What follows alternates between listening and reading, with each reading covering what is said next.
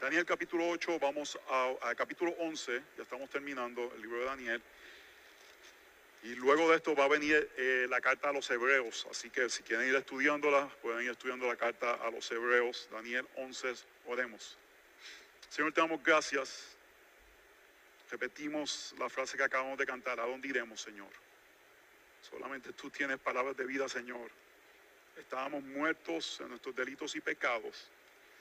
Y tú nos abriste nuestros ojos. Andábamos en oscuridad y ahora tú nos diste luz por medio de la misma palabra que creó el universo, creó vida en nuestros corazones. Y te pedimos, Señor, que solamente entendamos que podemos ser sostenidos en esta vida por medio de tu palabra. Así como tú nos diste vida, eres el único que puede sostener nuestra vida. Y venimos ante tu palabra sabiendo que cuando tú nos llamas, la palabra claramente dice que va a haber dificultades, que va a haber momentos difíciles, que van a haber personas que se van a levantar contra nosotros, pero humildemente batallamos empujando la mentira y abrazando la verdad y siendo aquellos que vivimos de una forma que refleje el Evangelio. Así que permite que esta palabra, mientras tú nos hablas, en un efecto en nuestros corazones. En el nombre de Jesús oramos. Amén y amén. En agosto del año 1998 tomé mis maletas que consistían en una maleta pequeña y un pequeño cajón con una sábana que todavía está en casa, hermanos. Esa sábana todavía anda por algún lugar allí en casa. Tenía un sleeping bag que todavía anda en casa. Yo creo que Joey todavía lo usa. Y, y varias mudas de ropa que tenía y, algún dinero que había ahorrado y me mudé para Atlanta, Georgia, a hacer lo que casi todos nosotros hemos hecho, comenzar una vida acá. Había terminado mi carrera de ingeniería en la universidad y me mudé a este trabajo que tenía en la ciudad de Atlanta. Y cuando me mudé a las tres semanas, regresé a Puerto Rico para darle una sortija a Katy. Yo dije, no voy a dejar que esto se me vaya, hay que asegurarlo, vamos a ponerle ese grillete y le pusimos esa sortija en su mano. Pero luego de ese momento, hermanos, y obviamente desde antes, pues, la razón que le puse a la sortija fue eso, había como un anhelo, un longing, es la palabra en inglés, no sé cómo traducirlo, porque anhelo como que se queda corto a este sentido de longing, un deseo de estar juntos.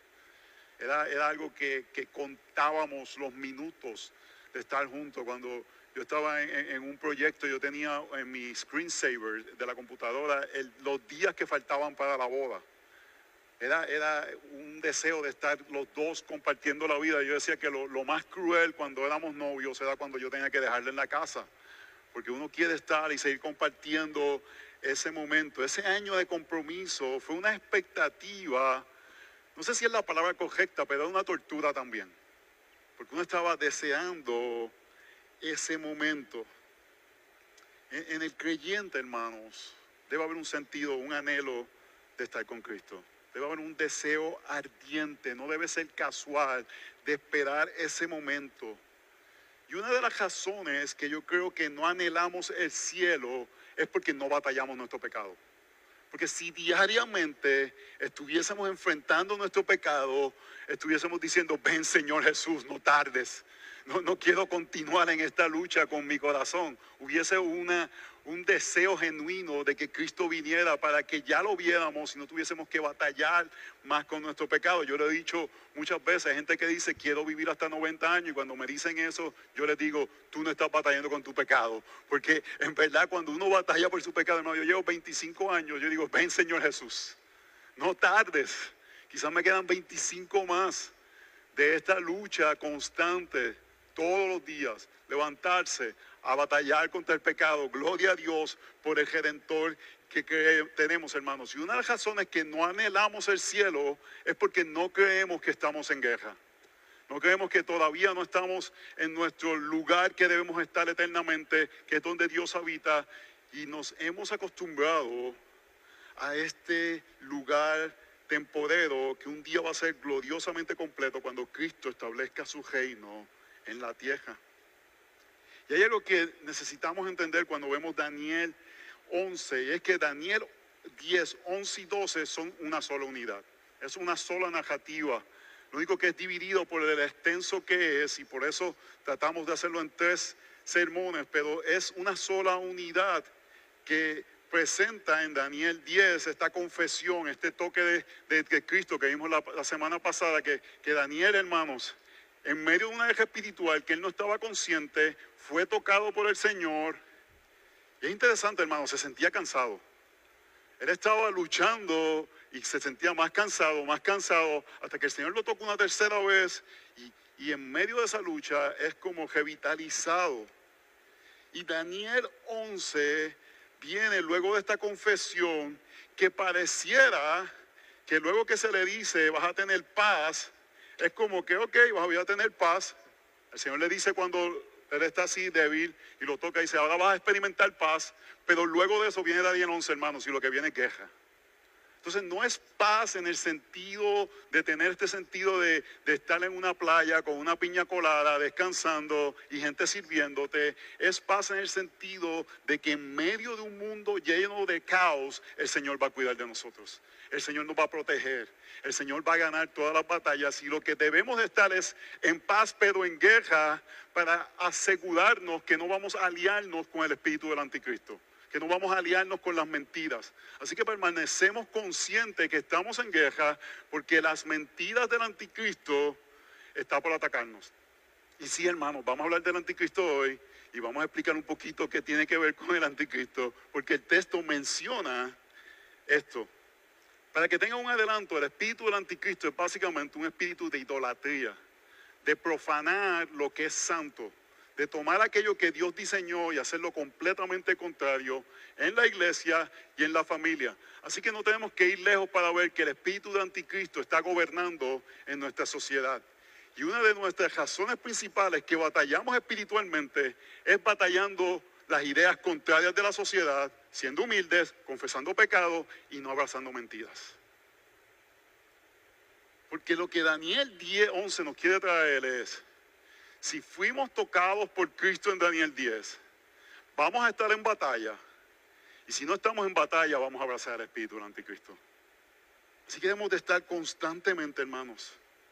Uno de los problemas que yo pienso que a veces nos, nos pasa es que no batallamos porque llegamos a la iglesia, creamos una piedad suficiente para vivir en paz y esto quiere decir, ok, ya no estamos peleando como perros y gatos como matrimonio. Nuestros hijos no van a terminar en la mala salvatucha o no van a terminar eh, eh, adictos o no van a terminar haciendo criminales. Van a ir a la universidad, se van a comportar más o menos y nos relajamos. No seguimos batallando el pecado. Y creemos que esa paz que permanece es suficiente para batallar espiritualmente, pero lo que el texto nos dice es que si no batallamos, abrazaremos el espíritu del anticristo. Yo creo que Daniel capítulo 11 tiene una cogelación con el libro de los hebreos que vamos a estar viendo. Hermanos, el libro de los hebreos parece complicado, pero es sencillo. Toda la palabra del Señor es sencilla, muchas veces la hacemos complicada. Y el libro de los Hebreos es acerca de creyentes que estaban tentados a abandonar la fe. Eso se llama apostasía. Esa palabra apostasía lo que significa es, yo creo, lo voy a abandonar. Negué la fe. Y Daniel 11 es acerca de que aquellos que han sido tocados no cometan apostasía. No abracen el espíritu del anticristo. Así que debemos de abrazar estas advertencias que vamos a ver en Hebreos capítulo 6 que nos dicen que no dejemos las enseñanzas que tenemos en Cristo, que no eh, nos dejemos engañar por la mentira. Y es más, en, Hebreos capítulo 6 dice que hay personas que experimentaron el Espíritu que van a abandonar la fe. Oh hermanos, eso nos debe poner en una situación de, wow, tengo que pelear. Porque no quiero ser aquel que experimenta el Espíritu y no llegar hasta la tierra prometida. Y Hebreos está haciendo estas advertencias en base al pueblo de Israel. Está diciendo, mira lo que le pasó a Israel en el desierto, hermanos, maná. Vieron el mar rojo ser abierto. Puede decir el mar colorado, no el rojo. Ser abierto vieron milagros, hermanos, la provisión de Dios, vieron la nube, de la nube eh, que, que estaba con ellos, la columna de fuego, vieron todas esas cosas y no llegaron. Y lo que el autor de los hebreos está diciendo es, podemos experimentar la comunidad, podemos recibir la gracia que está. Hermanos, gente llega a la comunidad de fe y reciben gracia. Matrimonios que estaban destruidos pueden ser restaurados y esa gente no ser salvas. Porque experimentan la gracia de la comunidad de fe. Adolescentes comienzan a comportarse mejor y no ser rebeldes y no ser salvos. Porque están en medio de la gracia de la comunidad de fe. Lo mismo pasó con el pueblo de Israel. Lo mismo puede pasar con nosotros. Y el autor de los Hebreos está diciendo cuál es la forma que permanecemos luchando. Y en Hebreos capítulo 11, hablando, verso 32, dice, ¿y qué más diré? Pues el tiempo me faltaría para contar de Gedeón, Barak, Sansón, Jefte, David, Samuel y los profetas, quienes por la fe conquistaron reinos, hicieron justicia, obtuvieron promesas, cejaron bocas de leones, apagaron la violencia del fuego, escaparon del filo de la espada. Esta gente, en Estados, ¿sabes cómo le dije en Santo Domingo? ¿Dónde está aquí, Joanny? Este es un verdugo. Esta gente hicieron todas estas cosas. Mira para allá qué fuertes son. Y ahí es donde a veces no, no entendemos Hebreos 11, que decimos, tenemos que ser como ellos. Miren cómo tenemos que ser como ellos. Siendo débiles, fueron hechos fuertes. Es en la debilidad, hermanos, que realmente vamos a ser protegidos de la apostasía, porque en la debilidad constantemente vamos a decir, Señor, necesito tu ayuda.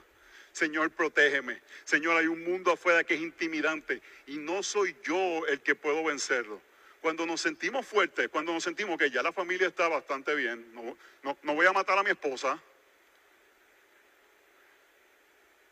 los hijos no van a terminar, me tienen que decir otro nombre de otra, ganga para no decir siempre la madre salvatrucha. No me sé más ninguna. bueno, dije una vez uno de Nueva York y, me, fue mal. Los Jets o los Sharks como de West Side Story. No van a terminar en ganga, así que podemos respirar y estar tranquilos y no nos sentimos débiles. Porque pareciera que la fórmula del cristianismo está funcionando en nuestras vidas. Y lo que la escritura nos dice es, oh, en la debilidad. Cuando, cuando sentimos que no podemos, no corremos de ese lugar. No nos gusta estar en ese lugar, hermanos. No nos gusta estar en la debilidad.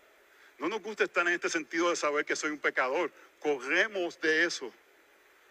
Así que, hermanos, se batalla espiritualmente en la debilidad anhelando el toque de Cristo y debemos de constantemente estar clamando, Cristo, tócame, porque el mundo es intimidante y me hace anhelar más y más cuando veo ese mundo intimidante, cuando veo mi pecado, me hace anhelar más la paz presente que la gloria futura. Ese mundo intimidante me hace anhelar más poder tener paz con el presente y ahí es donde cometemos la apostasía. ¿Me están siguiendo? Vemos el mundo intimidante, no puedo batallar contra él, así que voy a hacer tregua con el mundo. Y anhelamos más la paz presente que la gloria futura. Y ese es el camino de abrir la puerta a la apostasía. Así que el Señor nos proteja de mentiras que Satanás desea traer para que nuestros corazones sean afianzados en la realidad que aunque el mundo parezca intimidante, tenemos un Dios que ha vencido por medio de Cristo en la cruz. Así que vamos a leer Daniel capítulo 11, todo el capítulo, y luego vamos a ver ciertas verdades de este capítulo. Es un capítulo que tiene muchos detalles, pero vamos a ver ciertas verdades que son claras de esta porción de las escrituras Vamos a leer Daniel 11. Esta es la palabra del Señor.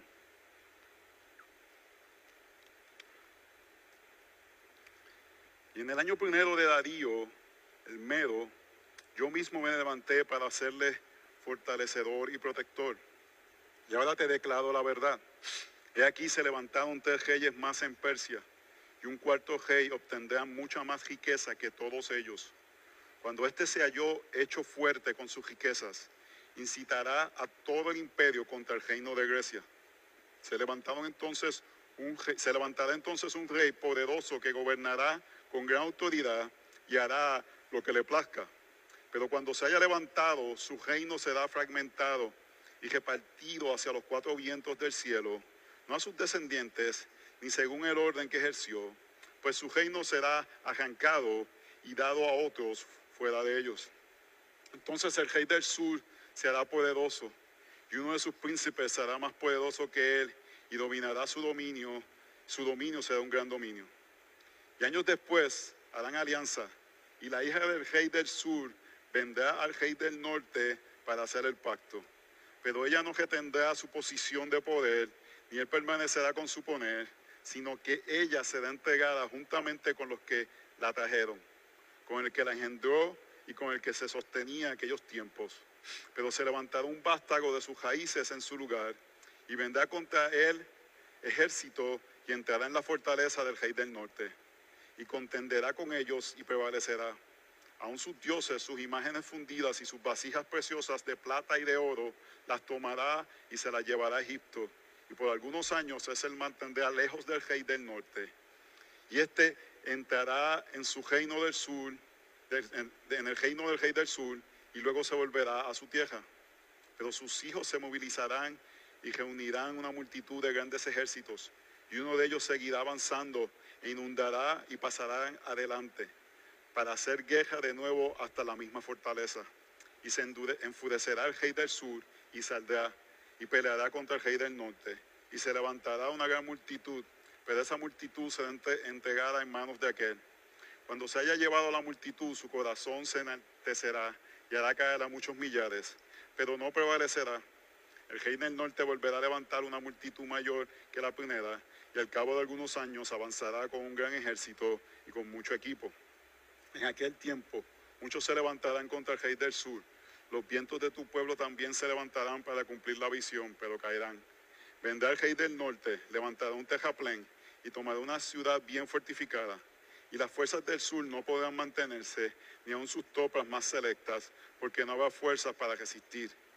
Pero el que viene contra él hará lo que quiere, y nadie podrá resistirlo, y permanecerá por algún tiempo en la tierra hermosa.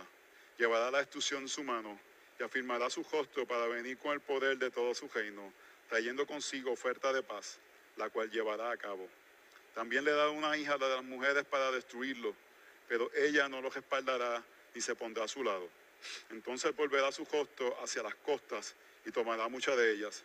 Pero un príncipe pondrá fin a su afrenta. Además, hará recaer sobre él su afrenta. Después volverá su rostro hacia la fortaleza de su tierra para tropezar, pero tropezará y caerá y no se hallará más.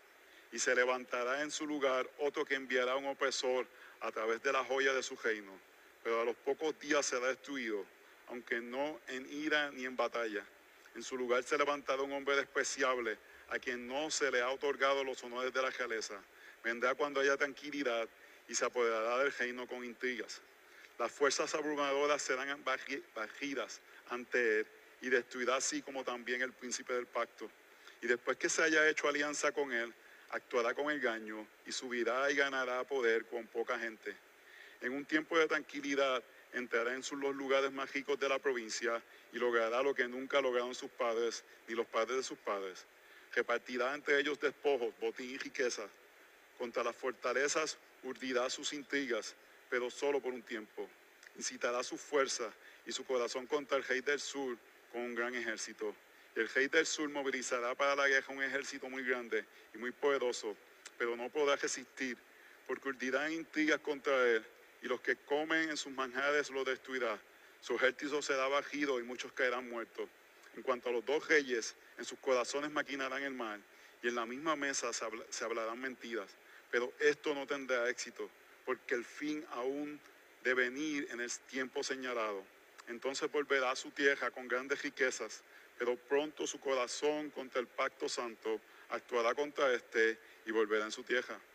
En el tiempo señalado volverá y entrará en el sur, pero esta última vez no resultará como la primera, porque vendrá contra él naves de Quintín y se desanimará y volverá, su enfurecerá contra el pacto santo y actuará contra él.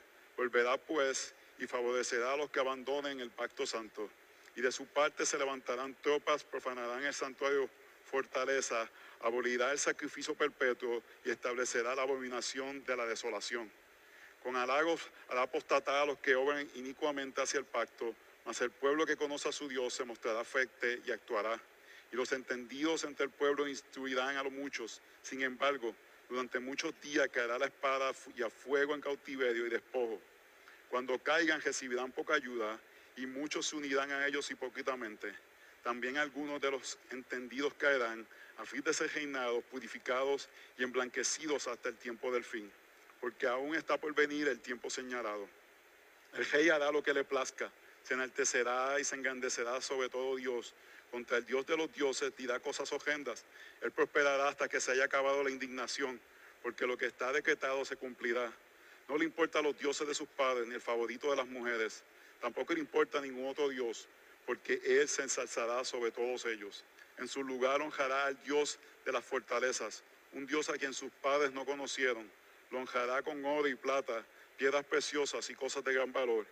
Y actuará contra lo más fuerte de las fortalezas con la ayuda de un Dios extranjero, a los que, los que le reconozcan colmará de honores. Los hará gobernar sobre muchos y repartirá la tierra por un precio. Y el tiempo del fin, el rey del sur se enfrentará con él, y el rey del norte lo atacará en cajos, jinetes y con numerosas naves, entrarán en sus tierras, los invadirá y pasará, también entrará la tierra hermosa, muchos países caerán, más estos serán librados de su mano, Edom, Moab y lo más selecto de los hijos de Amón, y extenderá su mano contra los otros países, y la tierra de Egipto no escapará. Se apoderará de los tesoros ocultos de oro y de plata y de todas las cosas preciadas de Egipto.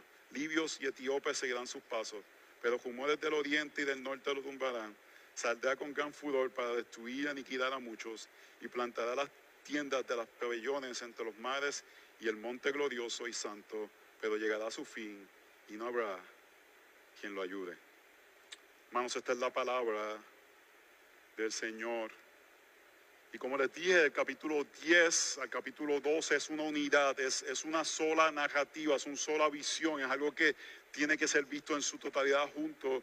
Y el capítulo 11 es una continuidad del capítulo 10. Y si en el capítulo 10 termina de una forma como que el Señor toca a, a Daniel y Daniel es fortalecido, ¿qué uno esperaría? Un paraíso. Uno esperaría un paraíso. Y parte de lo que el texto está diciendo, en este tiempo de la historia de redención, cuando Dios nos toca, espera queja.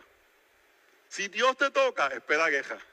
Lo que pasa es que hemos escuchado tanto que cuando Dios viene nos va a dar prosperidad, nos va a dar muchas cosas, todo va a estar bien, vamos a tener un buen cajo, ven a Cristo para que te resuelvan todos tus problemas. Hermano, no le diga a nadie es que tiene un matrimonio destruido, ven a Cristo para que tu matrimonio se, se construya. Dile, ven a Cristo porque Cristo es el único que salva. Matrimonios restaurados son efectos de la salvación. Jóvenes que glorifican a Dios son efectos de la salvación. No, es lo, no buscamos a Dios por esas cosas. Buscamos a Dios porque es Dios. Y lo que el texto está diciendo es, si Dios te toca, prepárate para la guerra. Porque uno esperaría que después que toca Daniel, lo que saldrían son flores y la gente bailando y querubines y cosas bonitas. Y dicen guerra, guerra, guerra del norte, guerra del sur, guerra del norte, guerra del sur. El del norte viene, va a atacar el del sur. Y es una confusión que el pueblo de Dios va a experimentar de quién, de nos tenemos que defender. Y la tentación es hacer una alianza con uno de estos reyes. Ah, viene el del norte, vamos a aliarnos con él. Viene del sur, vamos a aliarnos con él. Viene este pensamiento, vamos a aliarnos con este pensamiento. Viene este otro pensamiento. Y el punto es, si el Señor te toca, nos toca guerrear. Nos toca batallar. Y la batalla no es que somos ahora guerreros espirituales, que estamos buscando demonios y estamos reprendiendo izquierda y derecha. No, la batalla espiritual es como confesando pecado, siendo humilde y ahora vamos a ver empujando la mentira no aliándonos con la mentira. Aquí en este texto se presentan diferentes figuras, pero hace un enfoque en una específicamente que vamos a ver un poco más adelante y lo presenta como una figura de anticristo y no está diciendo que es el único anticristo, sino que identifiquemos anticristos que están alrededor nuestro en la época que estamos para no alinearnos con ellos. Hermano, déjeme serle claro, el mayor potencial para la iglesia sucumbir, sabemos la promesa del Señor de que la iglesia va a permanecer, pero sabemos también que hay advertencias individuales para que no, nosotros no, no, caigamos. La, la posibilidad no va a ser principalmente por las mentiras fáciles de ver, van a ser por la sutilidad. No vamos a caer por las mentiras grandes. Esas mentiras grandes están en la sociedad, son parte del espíritu de anticristo, pero muchas veces esas mentiras grandes nos como que nos eh, distraen de las mentiras sutiles. ¿Me están siguiendo con eso? Lo que quiero decir es, el movimiento LGBTQ está ahí. Eso no es lo más que me preocupa de mi familia. Porque eso está ahí, pero nos podemos distraer. Mientras, mientras nuestros hijos no caigan en eso, estamos bien, estamos bien. Vamos, que no, que no, que no caigan con el movimiento del LGTQ. Y estamos más que. Eh, eh, Katy me dice que no, que, no, que, no, que no baile de esa forma que estaba. es un baile, es una lucha. Estamos ahí como, es como un luchador. Estoy como Nacho Libre. Esqueleto, bueno, no Nacho Libre. Pero me entiende lo que, lo que estoy tratando de decir. Estamos diciendo, si, si no cae en esta, si, si no está woke, si no hace esto, estamos bien. Y déjeme decirle, si van a caer, van a caer por cosas más sutiles. Van a caer por filosofías que parecen más bondadosas. Van a caer idolatrando cosas que parecen buenas, que no, que pueden convertirse en ídolos. Y esto es un mensaje para todos nosotros, porque todos nosotros tenemos la tendencia al Evangelio de la Prosperidad. Nos gusta burlarnos de Cashluna, nos gusta burlarnos de Maldonado, de todos esos que son apóstoles. A muchos les gusta burlarse, o nos gusta decir, estoy, quizás no nos burlamos, pero quizás decimos, yo no soy como ellos. Pero en el momento de la prueba, todos nos convertimos prácticamente, funcionalmente, en Evangelio de la Prosperidad.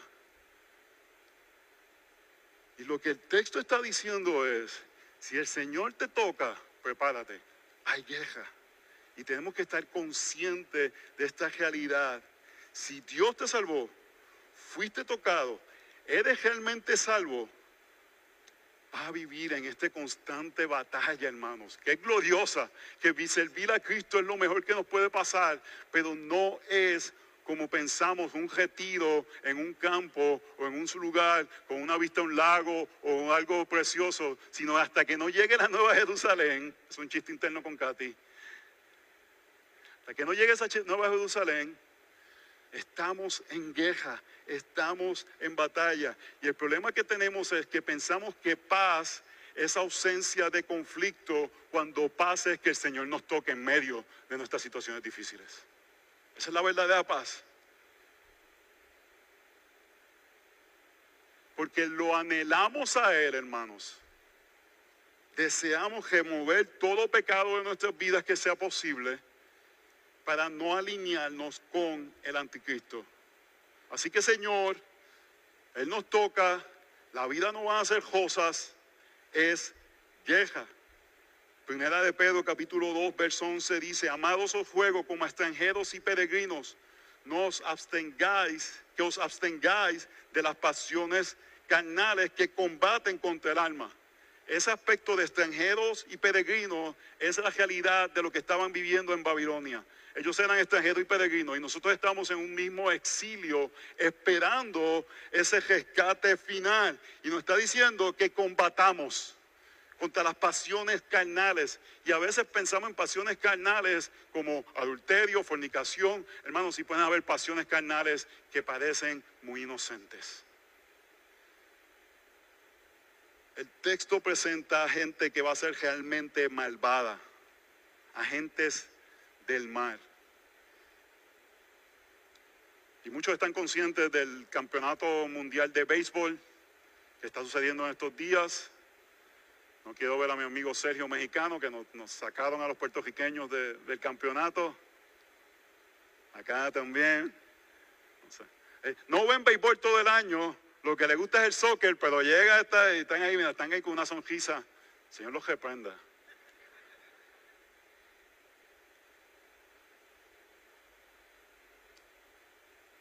No queremos estar en el equipo equivocado, hermanos. No queremos inconscientemente estar jugando para el equipo del anticristo. Y Efesios capítulo 4 nos dice claramente que podemos jugar en ese equipo, que podemos dar lugar al enemigo, que podemos permitir que el diablo tome ventaja de nuestras vidas. Y la forma que lo hacemos no diciendo, yo voy a jugar del equipo del diablo, dame esa t-shirt. Vamos a hacer los, los diablitos. Oh, lo hacemos sin darnos cuenta, hermanos. Pensamos que estamos jugando del equipo de Dios y somos los que metemos el autogol porque no estamos intencionalmente batallando. Y si no estás intencionalmente batallando, probablemente vas a ceder y vas a abrazar el espíritu del anticristo. Así que decimos, Cristo tócame, porque hay un mundo intimidante que me hace anhelar la paz presente, pero yo deseo la gloria futura. Así que tócame, Señor.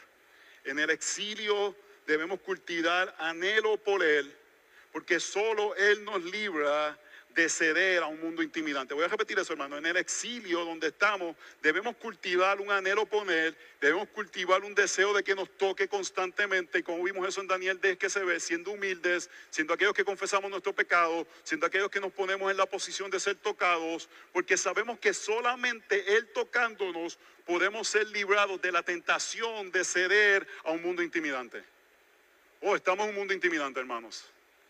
Un mundo que desea nuestra lealtad y cada vez más conscientemente en contra del cristianismo. Hermanos, punto número uno, Dios sabe las cosas, de dos puntos, Dios sabe las cosas. Y vamos a ver que Dios sabe los detalles amplios de la historia, pero es bueno saber que sabe los detalles personales. Él es un Dios que lo sabe todo, hermanos. No solamente sabe lo amplio, sabe también lo personal. Nada escapa de Él. Y lo que vemos vez tras vez en el libro de Daniel, hermanos, todos los reinos que tienen poder llegan, adquieren poder y caen. Eso nos quieren presentar la historia como una línea, como un aspecto lineal que va a seguir progresando, progresando y va a seguir mejorando, hermanos. Y la historia es cíclica. La historia tiene ciclos y llegan, llegan imperios, se establecen, logran una altura y caen. Hermanos, los días de los Estados Unidos están contados. No es porque yo desee eso, no es que ahora me van a poner que soy antiamericano o algo así por el estilo. Es que la palabra del Señor lo dice. Y si nuestra esperanza es que este reino establezca, sea establecido y sea permanezca el reino de los Estados Unidos, vamos a, vamos a estar mal en algún momento. Vamos a estar, eh, vamos a sentirnos defraudados, hermanos. Mi oración es que dentro de nuestra sociedad seamos prosperados, principios bíblicos sean establecidos, pero nuestra esperanza no está en eso, hermanos, porque todo reino humano sube y cae. Y va a haber uno que va a ser establecido y Dios está consciente de cada uno de los detalles. Y pudiéramos ver, hermanos, hay, teólogos que dicen que el capítulo 11 de Daniel es el capítulo que más detalles dan acerca de la historia profética. Y no podemos ir por cada uno de ellos porque no tenemos el tiempo. Pero es increíble las cosas que este capítulo vio adelante. Con certeza, Alexander, Alexander el Grande fue visto claramente en este texto. Pero en el, en el verso 31 presenta una figura que la presenta como una figura del anticristo. Y es una persona que ensucia el templo con una estatua de Zeus y hace un sacrificio de un cerdo en el templo. Imagínense qué peor tú puedes hacer para desacrar un templo judío que llevar un cerdo. Llevar un, un, un, dios falso, lo puso en medio del templo de Jerusalén, este es el segundo templo, luego de que regresan. Imagínate, Vamos a poner, vamos a poner lo que está pasando. Daniel está en Babilonia cuando Nehemías y Esdras, lo estaba diciendo en inglés, Esdras, regresan para construir a Jerusalén. Imagínense ese momento, ellos están, yes, yes. El templo va a ser restaurado, el pueblo de Dios va a vivir donde Dios va a vivir. Y Dios le dice a Daniel, espérate un momentito, mira lo que va a pasar. Todas estas cosas van a pasar. Una de ellas va a venir un anticristo que va a poner una estatua falsa y va a matar un lechón ahí y va a haber sangre. Está diciendo, no pongas tu esperanza en, mundo, en, reinos actuales. Pon tu esperanza en lo que yo voy a hacer, hermanos. Y la semana que viene vamos a ver el glorioso triunfo de Cristo. Pero en este momento es importante que veamos, si el Señor nos toca, vamos a vivir un mundo completamente que el deseo de ese mundo es de sacar lo sagrado. Corromper aquello que Dios ha diseñado. Y los dos lugares principales que históricamente el espíritu del anticristo quiere atacar es la iglesia y la familia. Son los lugares que Dios ha diseñado como sagrados, la iglesia y la familia. El marxismo, cuál era una de sus intenciones principales? Sacar la familia. Bueno, si tú destruyes la familia, destruyes, tomas control de la sociedad, tomas control de todo, porque la familia es un ente protector donde enseñan principios, valores. Si tú quitas eso, como más y más y más la cultura estás haciendo, los hijos no van a tener protección. Y necesitamos, hermanos, nosotros no desacrar lo sagrado. Nosotros ver la Biblia y decir cómo una familia se levanta. Padres jóvenes, en esta iglesia apoyamos el uso de la vara. ¿Por qué? Porque la Biblia lo prescribe. ¿Cómo lo usen? Pregúntenos. No es para, no es para eh, abusar de los niños, hay formas bíblicas de hacerlo. Pero si la Biblia lo prescribe, le creemos a la Biblia, no le creemos a cualquier psicólogo por ahí que está tratando de desacrar la familia. Yo decir esto ahora mismo, hermano, es contracultural. Y no le tengo miedo a la cámara, porque le creo a la Biblia. Pero el mundo desea desacrar lo sagrado. Nos quieren decir cómo hacer la iglesia. Nos quieren decir ahora mismo, estoy escribiendo un artículo que se llama ¿Por qué estoy dejando de usar la palabra consejería? Y la estoy dejando de utilizar porque en cinco años va a venir el Estado y va a decir, tú estás haciendo consejería, yo te puedo decir cómo hacer eso. Porque es lo que va a pasar, hermanos. No hay que ser un, profeta para ver eso. Ya está sucediendo en diferentes países. Le podemos llamar sabiduría bíblica, le podemos llamar discipulado, le podemos llamar muchas formas. Pero como hay consejería secular, ellos se van a meter en lo sagrado y nosotros le abrimos las puertas permitiendo y utilizando palabras o términos seculares porque nos gusta casarnos con lo secular en lugar de casarnos con lo bíblico. Así que hermanos, tenemos que estar constantemente viendo cómo defendemos lo sagrado, cómo nosotros no nos metemos en el espíritu del anticristo y desacramos lo que es sagrado. Principalmente, ¿dónde? La iglesia y la familia. Son los lugares sagrados, hermanos, que Dios ha instituido.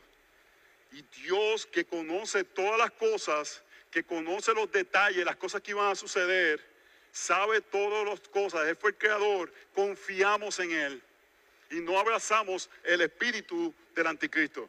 ¿Están conmigo? Hermanos, Dios conoce el futuro. Él le importa. Y el futuro parece intimidante, pero Dios está haciendo algo aquí a Daniela diciéndole, Daniel, el pueblo de Dios está regresando a Jerusalén. Cosas van a pasar, no te intimides. Yo lo sé. Yo sé todo lo que va a pasar. hermanos, no nos intimidamos. La próxima elección no nos intimidamos. No ponemos nuestra confianza si es eh, que, le dé un ataque al corazón a Biden, que, que no ponemos nuestra confianza en cosas. Ponemos nuestra confianza en Dios, porque si el futuro parece intimidante, intimidante sería vivir la vida sin la protección de Dios. Intimidante es si pongo mi confianza en la hegemonía de los Estados Unidos. Necesitamos clamar con todo nuestro corazón, Cristo, tócame. Tócame, Señor, porque si no me tocas, voy a ver estas cosas intimidantes y voy a anhelar más la paz presente que la gloria futura. Así que hermanos, en el exilio debemos cultivar anhelo por Él, porque solo Él nos va a librar de ceder a un mundo intimidante. Punto número dos, a Dios le importan las cosas. Y lo que quiero decir con cosas es con, con lo cotidiano, con lo que es casual. Hermanos, a Cristo le importa todo en tu vida. Todo. No hay un área. ¿Qué te comiste esta mañana de desayuno? A Él le importa. A Él le importa cada aspecto, no solamente en un sentido de que ¿qué te comiste? Te comiste, mira, te mandaste una dona, eso te va a, dañar el corazón. No es eso. Él, tú le importas, porque eres su hijo, que le importa cada aspecto de tu, vida. Hay que poner como un unificador aquí. Ustedes saben lo que es un micromanager, ¿verdad? Yo, yo no soy eso. Yo sé que quizás ustedes piensan que yo soy un micromanager, pero yo no soy un micromanager. Le pueden preguntar a Carolina, vamos para Colombia. Ella me manda no, que si el, menú del restaurante que vamos a llevar, yo no sé, ponle ahí lo que ellos quieran comer, que, coman ahí. Después que no pidan tres langostas, que pidan lo que quieran. A mí, los detalles, no soy tan dado a los detalles, no soy un micromanager. Yo prefiero, hermano, eh, que la gente que son capaces hagan lo que hagan y solamente me digan, me estoy haciendo esto. Carolina hace un trabajo excelente en eso, Lili es excelente en eso, excelentísima por años sabe como que en esto tengo que preguntarle a José o a Josué, pero no somos micromanagers. Hermanos, Dios es un micromanager. Conoce todo, no hay nada que se le escapa. En, tu tiempo que parece que estás pensando que estoy aquí solo, nadie me estoy viendo, pues sé cómo quitar la pornografía. Dios te ve, sea hombre o mujer, si estás haciendo eso. Él lo ve todo, Él le importa cada aspecto de nuestra vida. Y por eso podemos confiar porque está involucrado en lo íntimo. Y quiero darle gracias al doctor Brancha porque su división de este pasaje me ayudó mucho y quiero darle crédito a él. Número uno, nos advierte, hermanos. ¿Por qué nos, ¿Cómo demuestra que le importa lo íntimo? Porque nos advierte. Todas estas advertencias que vemos en el capítulo 11 es para decirnos, estas cosas van a pasar. No te apures. Yo lo sé. Solamente confórmame que te estoy tocando. El apóstol Pablo recibe una profecía en Hechos capítulo 21 acerca de lo que iba a sufrir por Cristo. Y muchos de los que estaban alrededor de él decían, no, no, no, es para que no vayas para allá. Él dijo, no, no, no, no, no, no, no. Yo sé que Dios ha hecho esto a través de la historia. Le dice a su pueblo las cosas que van a pasar para que sepan que Él va a estar con ellos. El, el punto no era Oren para que no me pase esto. El punto era, Pablo, tranquilo, Bobby, tranquilo. Yo voy a estar contigo. Yo no te voy a abandonar. Y eso es lo que Dios está diciendo. Él sabe el futuro, hermanos. Podemos estar tranquilos. Nos advierte para que sepamos que Él sabe y podemos confiar. El año pasado estuvimos en la isla de Kauai, una de las islas de Hawái, y hay una costa impresionante, se llama el Napali Coast. Creo que del, mar llega a más de 3.000 pies de altura. Las, los, cliffs. Y eso es por, por varias millas. Es una, cosa, es una cosa impresionantísima. Y fuimos en un catamarán. Y cuando fuimos, estaba un poquito, ¿verdad? Como que así medio, y no, ay, qué chévere. Uh". Y de regreso el capitán dice, aguántense que la próxima hora esto va a estar fuerte yo tenía una cosa que es como para que uno no le dé náusea, pero yo amo tanto a mi esposa que se lo di a ella. Y ella iba de lo más bien. Y yo iba ahí con la comida ahí que se me quería salir.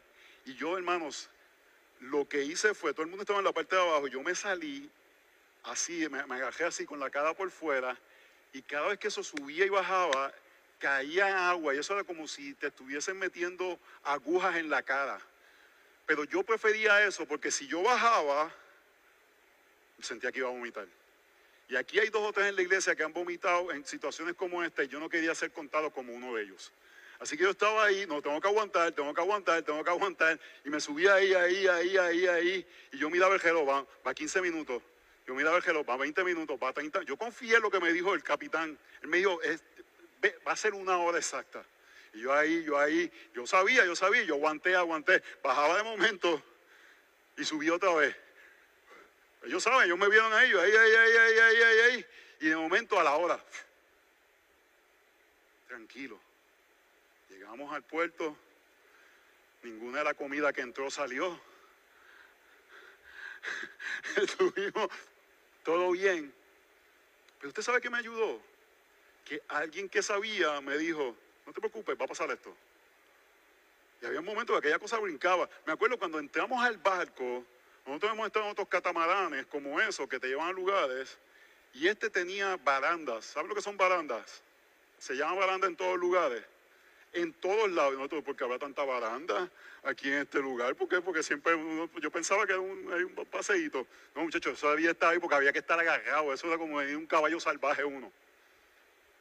Pero como el capitán que sabe me dijo una hora, yo aguanté. Oh, hermanos, nuestro Dios sabe.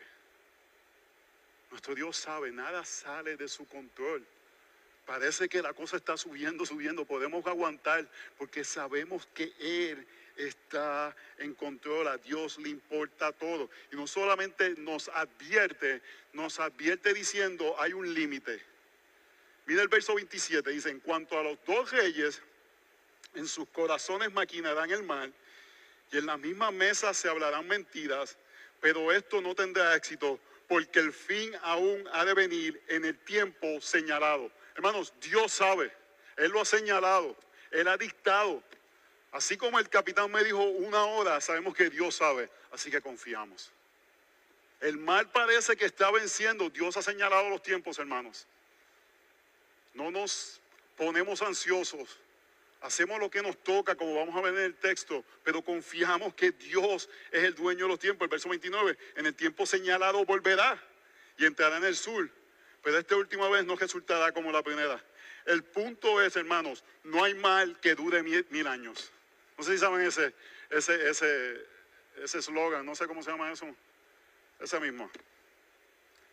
Si confiamos en un Dios que sabe, un Dios que le importa las cosas, sabemos que el tiempo asignado por Él es perfecto. Y no nos desanimamos, no nos desanimamos, hermanos, porque el tiempo designado más importante de la historia ya sucedió, Gálatas 4.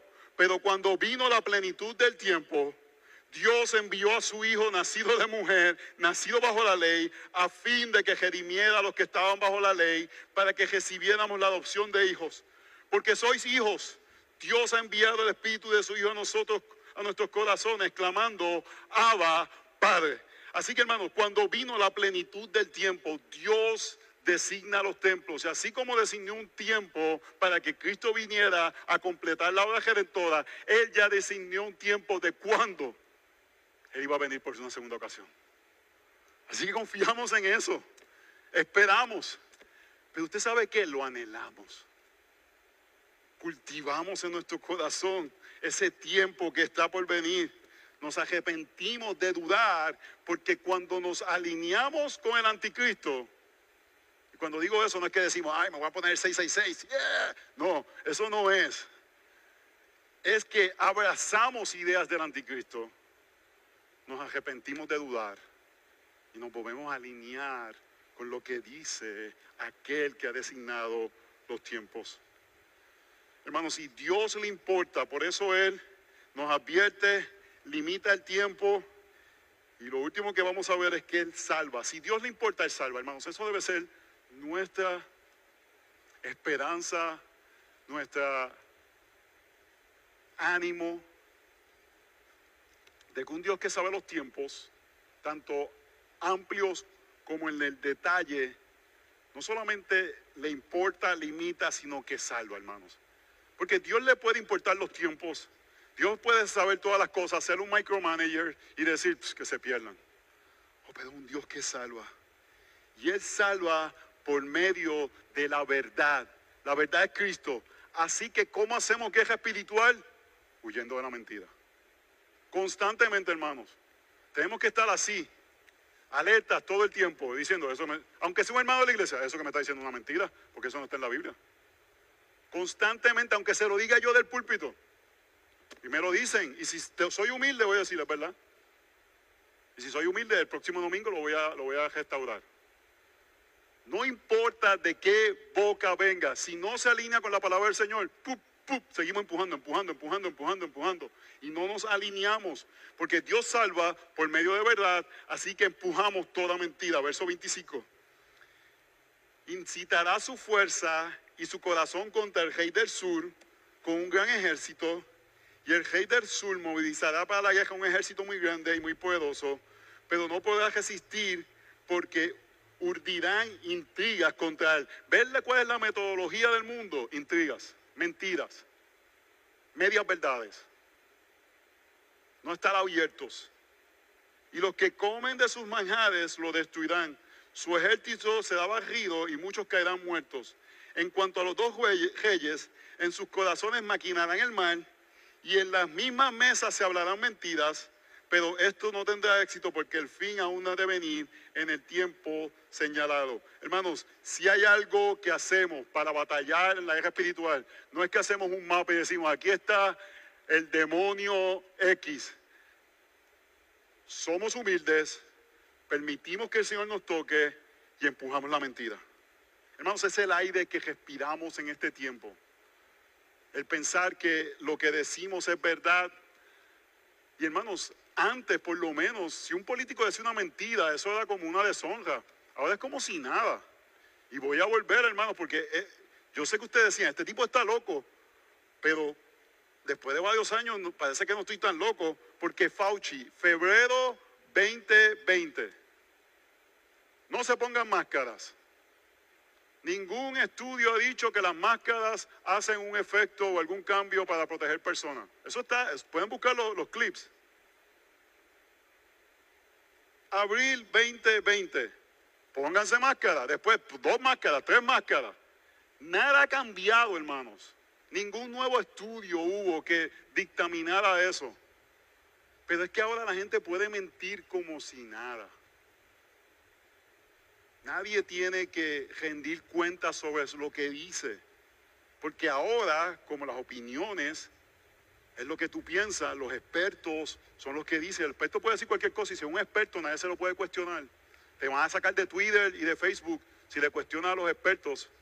Y todos queremos nuestra cuenta azulita en Twitter, así que no decimos nada y nos ponemos temerosos, aunque es evidente que la gente está diciendo mentiras. Hermanos, y eso es un aspecto bobo de la pandemia. Nosotros como creyentes no debemos ser aquellos que seguimos moviendo mentiras. Y la forma que mentimos, hermanos, es aislándonos y creyendo mentiras en nuestra cabeza. La soledad te lleva a escucharte a ti mismo y si no tienes a nadie que te diga, brother, eso que tú estás diciendo, eso no se lo creen ni, ni tus hijos te creen eso. Si no tenemos a nadie que nos aguante, hermanos, mentir se convierte en algo natural y nos creemos nuestras propias mentiras. Y la mentira lleva a la apostasía porque perdemos lo que es la verdad. Voy a repetir eso, hermanos. La mentira nos lleva a la apostasía. Porque pierdes noción de lo que es verdad.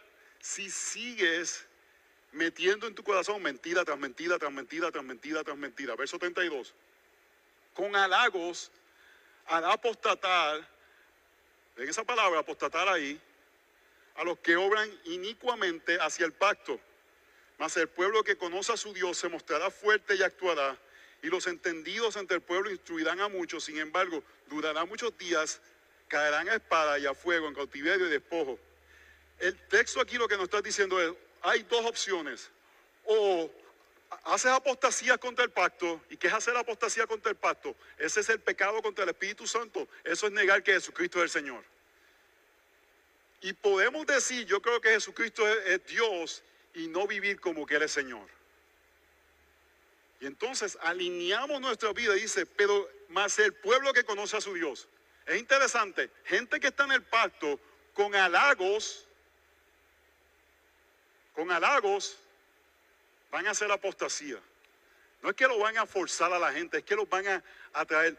Ay, sí, no, no, no, no seas tan, tan así, tan fuerte. El, el, Evangelio es amor. Ay, qué amoroso tú eres. Ay, es que tú eres, tú eres tan, ¿cuál es la palabra que usan ahora? Así que, que aceptas todo. Tolerante.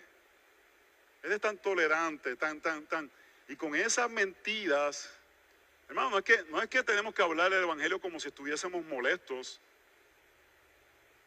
pero tenemos que alinearlo con la verdad. Y tú sabes quién es el que se va a salvar, el que conoce a su Dios. Mejor texto no pudo haber leído Josué. Todo por basura por tal de conocer a Cristo. Tú puedes conocer la Biblia y no conocer a Dios. Puedes saber este libro de rabo a cabo y no conocer a Dios. No haber sido tocado por Él. Hermanos, que, que no sean los halagos. No le digas a alguien que pareciera que está actuando contra el Evangelio o su vida no refleja que es un buen creyente, aunque esté en tu grupo pequeño. Porque con halagos podemos llevar a la persona a la apostasía. Porque estamos llamados, según Mateo 18, es gente que está viviendo fuera del Evangelio, por eso vivimos en comunidad, gente que está, no está atinando, decirle, eh, no estás atinando ahí, tienes que tener cuidado si te crees esa mentira, porque puedes terminar en apostasía.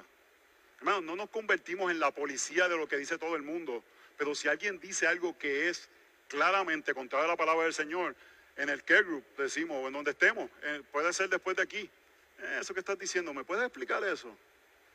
Porque a mí me parece que suena esto. Porque nos llenamos de embustes, de mentiras, de falsedades. Y terminamos entregando la fe. Hermanos, hay un aspecto aquí que de conocer a Dios, el que conoce a Dios es el que va a actuar fuerte y actuará.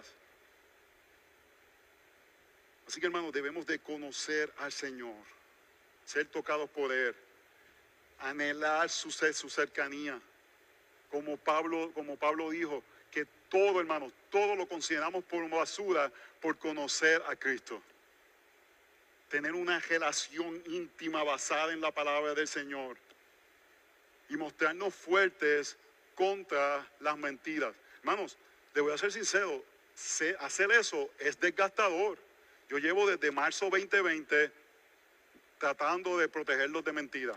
Mentiras, mentiras, mentiras, mentiras, aquí y allá. ¿Usted sabe cuáles son las mentiras más difíciles de batallar? Las que están dentro de la iglesia. Porque que Fauci, que quién sé yo, el de, de Pfizer o el de la no voy a decir eso, no, el que sea. Esos son gente que están entregados a sus pasiones y delitos, pero que dentro de la iglesia estemos regando mentiras, hermanos. Oh, no, debemos de pararnos firmes los unos contra los otros y decir, no, eso no está, eso no está alineado con la palabra del Señor. Eso que dijiste ahí, ah, no, quiero, no quiero ser, ser righteous, pero me puedes ayudar a entenderlo porque lo que hemos sido enseñados no cuadra con lo que estás diciendo. No, no tiene sentido con la palabra del Señor. Tenemos que ser fuertes, hermanos, y actuar para proteger la verdad. Porque la mentira es como un cáncer que se mete alrededor de la iglesia. Colosenses 1 dice, porque quiero que sepáis que gran lucha tengo por vosotros y por los que están en la Odisea y por todos los que no me han visto en persona, para que sean alentados sus corazones, unidos en amor, alcance las riquezas que proceden de una plena seguridad de comprensión, resultando en verdadero conocimiento del misterio de Dios, es decir, de Cristo, quien está escondido todos los tesoros de la sabiduría del conocimiento. Esto le digo para que nadie os engañe con razonamientos persuasivos ¿Cómo no somos engañados? Conociendo a Cristo, hermanos. Conociéndolo más profundamente, sabiendo quién es Él, sabiendo su misterio, sabiendo sus sufrimientos y decir, Señor, yo quiero participar contigo con tus sufrimientos. Conociendo su bondad, su misericordia, pero también su justicia, sabiendo su carácter, entregándonos cada día a decir, Señor, quiero saber más de ti, quiero experimentar tu amor, quiero experimentar tu profundidad, porque no quiero ser cautivado por halagos, Oh hermanos, si sabemos y entendemos que el que habló vida al universo nos ama, no necesitamos ningún halago, porque todo lo que necesitamos para ser aceptados lo tenemos en la persona de Jesucristo, hermanos. Hermanos, Jesucristo es suficiente. Él basta para que el mundo parezca intimidante y no nos vayamos contra Él. Tenemos que batallar el espíritu del anticristo y debe decirle cómo yo veo que muchas veces puede entrar a nuestra iglesia. No creo que sea alguien diciendo, vamos a ir al, al, LGBTQ. Pero va a ser con psicología barata. No usemos la vara negando sabiduría de siglos y de la palabra del Señor. Hay que dejarlos tomar decisiones a los muchachos. Ya son grandes. Los muchachos se nota que no tienen mucha madurez. Vamos a dejarlo que ellos tomen decisiones. No puedo esperar para retirarme. Ideas que elevan a los hijos sobre la relación de esposa y esposo. Ideas que honran a padres ancianos sobre la relación de esposo y esposo. así es como aquí vamos a caminar hacia el anticristo. Por cosas que parecen piadosas, pero no lo son. Mira lo que la gobernadora teniente, ¿verdad? La lieutenant governor, la gobernadora teniente de Minnesota dijo en estos días. Cuando nuestros hijos nos dicen quiénes son, es nuestro trabajo como adultos escucharlos y creerles. Eso es lo que significa ser un buen padre. Eso dijo la segunda ejecutiva del estado de Minnesota. Y yo estoy seguro que aquí todo el mundo dice amén hasta los 13 años. Llegan los 13 años y pareciera que sucede algo mágico y después a los 18 se pone más grande que pareciera que ya se acabó la sabiduría de los papás. Eso es el espíritu del anticristo. Hasta que, hasta que caminen y los entregamos en el altar. Ok. Y como quiera debemos haber cultivado un sentido de influencia en sus vidas. Hermanos, ¿por qué he hablado tanto en esta época de crianza, de familia? Porque déjenme decirle algo, entiéndalo. Ese es el ídolo principal en medio de nosotros. Nuestros padres idolatraron el trabajo y nosotros en respuesta idolatramos a nuestros hijos. Es, el número uno. Alguien me puede ayudar y quizás, quizás hay otros, pero desde mi perspectiva, si vamos a abrazar el espíritu del anticristo, va a ser por algo a través de nuestros hijos. ¿Tú quieres saber que tu hijo es salvo? Yo creo que es un deseo que todos deberíamos tener. ¿Quieres saber si tú eres salvo? Rétale ídolos, posibles ídolos de su vida. No lo hagas de maldad, ¿verdad? Déjame ver cómo este tipo brinca, no. Pero hazlo ver cómo reacciona cuando tú dices, esto lo vamos a remover ahora. Y vas a ver la respuesta de una persona piadosa o la respuesta de una persona que necesita regeneración. Déjenme decir, hermanos, para ambos hay gracia. Para ambos hay gracias. Lo que no hay gracia es decir que ellos, que ellos lleguen ahí, que sea como sea. Que no hay un liderazgo que lo guíe. Oh, hermanos, ese es el espíritu del anticristo. Y ahora que sabemos que si Jesús nos toca, tenemos que morir a veces lo que decimos es y queremos es no remover el estiércol de la situación y preferimos permanecer en paz y no hacer cosas que van a, sacar situaciones difíciles, que van a traer lágrimas, que van a traer... Pero hermanos, es mejor atacar el pecado. Es mejor no darnos al espíritu del anticristo que quedarnos pasivos. El texto dice, van a actuar, los verdaderos creyentes van a actuar, van a empujar la mentira, van a estar activos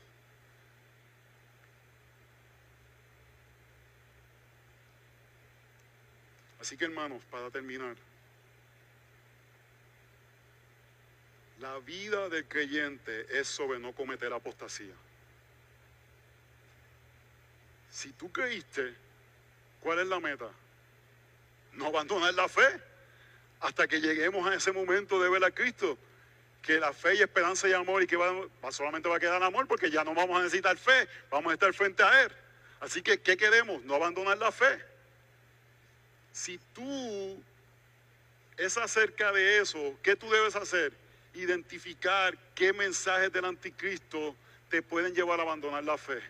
Y nuevamente, hermanos, yo quiero presentarles a ustedes que en este contexto primordialmente podría ser una idolatría hacia los hijos. Si tu idolatría, tu identidad es complacer a tus hijos, vas a alimentar sus ídolos en lugar de levantar su piedad. Si, tú lo que quieres es que tus hijos te vean como que los complaces, vas a decirle, toma, toma tu ídolo. Eso, es lo que te gusta, toma, toma, toma, toma, toma. En lugar de levantarlos a la piedad. Así que no abracemos el espíritu del anticristo y abracemos la verdad. Oh hermanos, en Primera de Corintios capítulo 11, Pablo nos dice claramente, miren al pueblo de Israel, no hagan lo que ellos hicieron, que terminaron como idólatras. Hermanos, ¿cómo no terminamos como idólatras?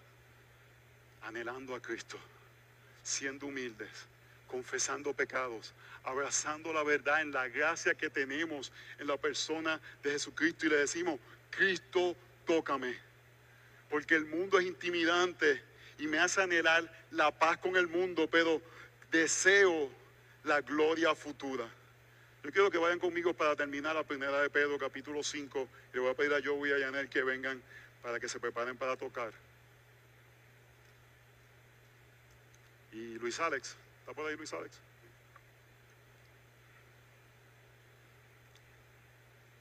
Primera de Pedro 5, 6 es un texto de guerra espiritual. Yo quiero que lo vean claramente y en lugar quizás de meditar en Daniel 11, mediten en Primera de Pedro 5. Porque nos presenta el mismo principio de batallar espiritualmente. Humillaos, pues, bajo la poderosa mano de Dios para que Él os exalte a su debido tiempo, echando toda vuestra ansiedad sobre Él, porque Él tiene cuidado de vosotros. Sed de espíritu sobrio, estad alerta, Vuestro adversario, el diablo, anda al acecho como león rugiente, buscando a quien devorar, pero resistirle firmes en la fe, sabiendo que las mismas experiencias que sufrí de sufrimiento se van completando en vuestros hermanos en todo el mundo. Y después que hayan sufrido un poco tiempo, el Dios de toda gracia, que os llamó a su gloria eterna en Cristo, Él mismo os perfeccionará, afirmará, fortalecerá y establecerá. A Él el dominio por los siglos de los siglos. Amén. ¿Cómo batallamos espiritualmente? Yo creo que nos, concentramos mucho en que el diablo anda a quien devorar. Y es importante, el diablo anda acechando, buscando a quien devorar. ¿Cómo lo hacemos? Varias cosas, resistiendo firmes en la fe, mirando a Cristo, hermanos, mirando el Evangelio, siendo tocados con Él. Pero el verso 6 aquí es clave, hermanos. Humillaos pues bajo la poderosa mano de Dios. Yo le animo que usted haga un estudio acerca de la poderosa mano de Dios a, través de toda la Biblia. Y esa mano salva y esa mano trae juicio. Tiene dos efectos, salvar y traer juicio. La pregunta es cómo te vas a alinear. Humildemente somos protegidos por la mano poderosa de Dios. Lea el libro de los sexos. ¿Cómo salieron de, Egipto? Por la mano poderosa de Dios. La mano poderosa de Dios lo sacó. Pero esa misma mano poderosa fue la que trajo juicio a los que eran anticristo. Humildemente, hermanos, aplicamos Daniel 10, confesamos nuestro pecado, nos ponemos en la posición de decir, Señor, tócame para tener fuerza y poder realmente resistir al diablo que ya tú venciste, para no abrazar el espíritu del anticristo que es la mentira.